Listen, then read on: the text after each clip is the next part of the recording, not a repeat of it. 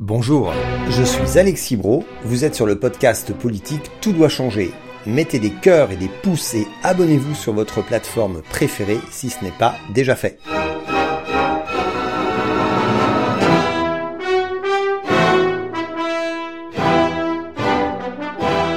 Très souvent, les écologistes sont confrontés à des personnes qui disent Comment faites-vous pour faire de si mauvais résultats alors que tout le monde rappelle l'urgence écologique matin, midi et soir?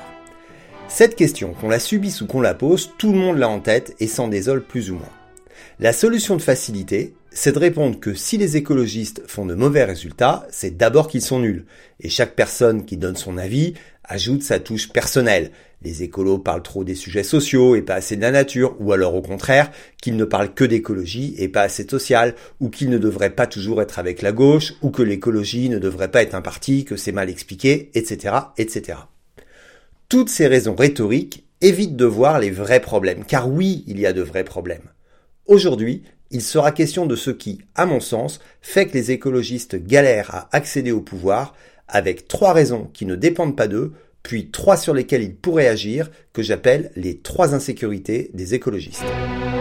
Mais avant de commencer, je voudrais relever que lorsque les gens disent que l'écologie patine, ils parlent du niveau national, la présidentielle et le Parlement.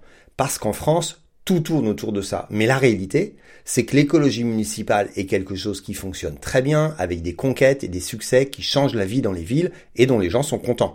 Pareil pour le niveau européen, ça fonctionne aussi parce que l'écologie à Strasbourg et Bruxelles, on voit à quoi ça sert d'une manière bien identifiée, ou à défaut de voir, on a une projection de ce que c'est.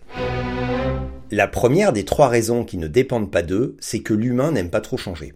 Or, ce que disent les écologistes, c'est qu'il faut tout changer et qu'il faut tout changer d'une manière systémique, que les rustines ne suffisent pas, que l'on peut avoir des étapes mais que l'on est obligé de toucher à tout et que tant que ce n'est pas complet, bah c'est pas bien.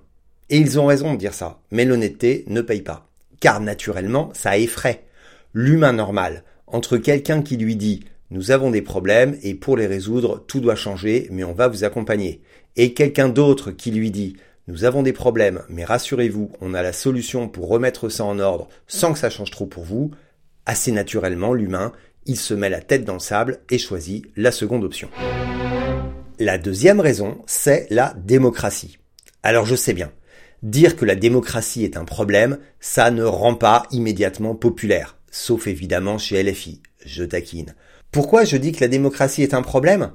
Parce que la résolution des problèmes écologiques est quelque chose qui se fait à long terme, et que la démocratie, c'est une élection tous les 12 ou 24 mois. Donc, ça coince. Car non, désolé, nous n'allons pas résoudre en un tweet ou en une année les problèmes causés par un petit siècle d'industrialisation et de productivisme. Nous n'allons pas résoudre cela non plus avec une solution miracle que le scientisme nous promettrait. Ceux qui vous disent cela sont des menteurs.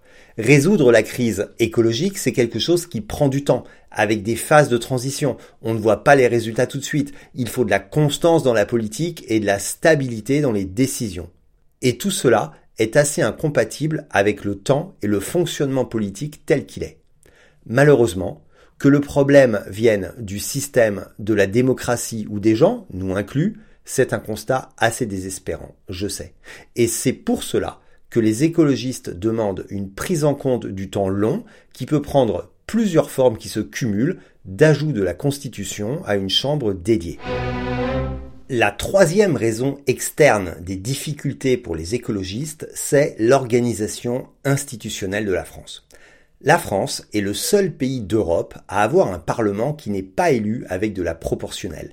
Et cette contrainte-là oblige un positionnement assez binaire à chaque fois et stérilise finalement les possibilités d'accord pour faire des avancées avec les uns et les autres sur les enjeux écologiques. En France, avoir des stratégies d'alliance différenciées selon les élections serait incompris. Et en France, on ne respecte pas les accords programmatiques. Celles et ceux qui disent que les écolos français sont nuls alors que les écolos allemands sont formidables, sans faire le lien avec la culture allemande du compromis, du respect des accords, de la proportionnelle, de la puissance autonome des landers et du fait que des alliances différenciées sont comprises, celles et ceux qui disent cela sont à côté de la plaque ou de mauvaise foi. Toutes ces raisons institutionnelles ne sont pas du tout imputables aux écolos qui ne cessent de se battre pour l'autonomie, la décentralisation et la proportionnelle. Pour faire la transition avec les difficultés imputables aux écologistes, je voudrais ajouter deux mots sur la sentence agaçante à propos de l'écologie qui ne devrait pas être portée par un parti spécifique. Les personnes qui disent ça sont la plupart du temps sincères. Je ne parle pas évidemment des personnalités politiques, mais des gens normaux. Cette inculture générale sur l'écologie, c'est en même temps la signature d'un échec des écologistes de ne pas avoir su expliquer depuis 25 ans ce qu'était l'écologie politique, mais aussi, surtout, le résultat d'un déficit d'enseignement académique de l'histoire de la pensée du collège aux études supérieures et d'une culture politique qui se complaît dans le binaire droite-gauche autant que d'un affaiblissement général de l'aptitude à la complexité. Passons maintenant aux trois insécurités, ces obstacles que cultivent les écologistes eux-mêmes. Elles me semblent moins fondamentales que tout ce que je viens de dire à l'instant, mais comme il est beaucoup plus facile d'agir dessus, bah c'est quand même clé. La première des insécurités que suscitent les écologistes concerne le projet. Un projet municipal écologiste, on voit globalement ce que c'est et comment ça marche. Un projet national écologiste, on voit bien les principes et les objectifs, mais on repère aussi les angles morts et on a un gros problème sur le caractère opérationnel de la chose. On a beaucoup de mal à se projeter sur le comment et avec qui. Et puis, si on explique en détail, ça ne fait pas rêver, et si on n'explique pas, ça devient irréaliste, puisque forcément, ça n'a jamais été fait. La conséquence, c'est que même si l'écologie suscite du désir, il y a un doute sur la capacité à faire par eux-mêmes, sur la capacité à faire avec la société et sur la manière de faire parce qu'en politique, l'objectif est une chose, le chemin pour y arriver en est une autre tout aussi importante. Il y a clairement un manque de travail sur le fond et de pédagogie en dehors des périodes électorales associée à une dispersion qui porte préjudice aux fondamentaux tels que l'appréhension claire des transitions agricoles et énergétiques. Et cette insécurité sur le projet inquiète et pousse soit vers des valeurs déjà éprouvées dans l'action, soit vers des valeurs simples. Les écologistes ne sont malheureusement aucune des deux. La deuxième insécurité que suscitent les écologistes, c'est une insécurité sur le leadership. Les écologistes sont volontairement organisés pour diluer le pouvoir et limiter l'enracinement individuel. Ils s'interdisent statutairement de choisir comme numéro un un parlementaire, etc. Par ailleurs, la culture du chef y est, comment dire, très restreinte. Les engueulades publiques y sont devenues rares depuis dix ans, mais les légendes ont la vie dure et c'est vrai qu'il y a eu entre 2014 et 2016 une période difficile avec l'explosion progressive du groupe parlementaire et la défection d'une secrétaire nationale de ELV vers le gouvernement Valls III. On note que depuis la primaire présidentielle pour 2022, il y a eu un retour en arrière assez brutal qui brouille la perception qu'a le public de qui sont les écologistes. Mais bon, ce n'est pas comme si ça marchait formidablement bien avant non plus.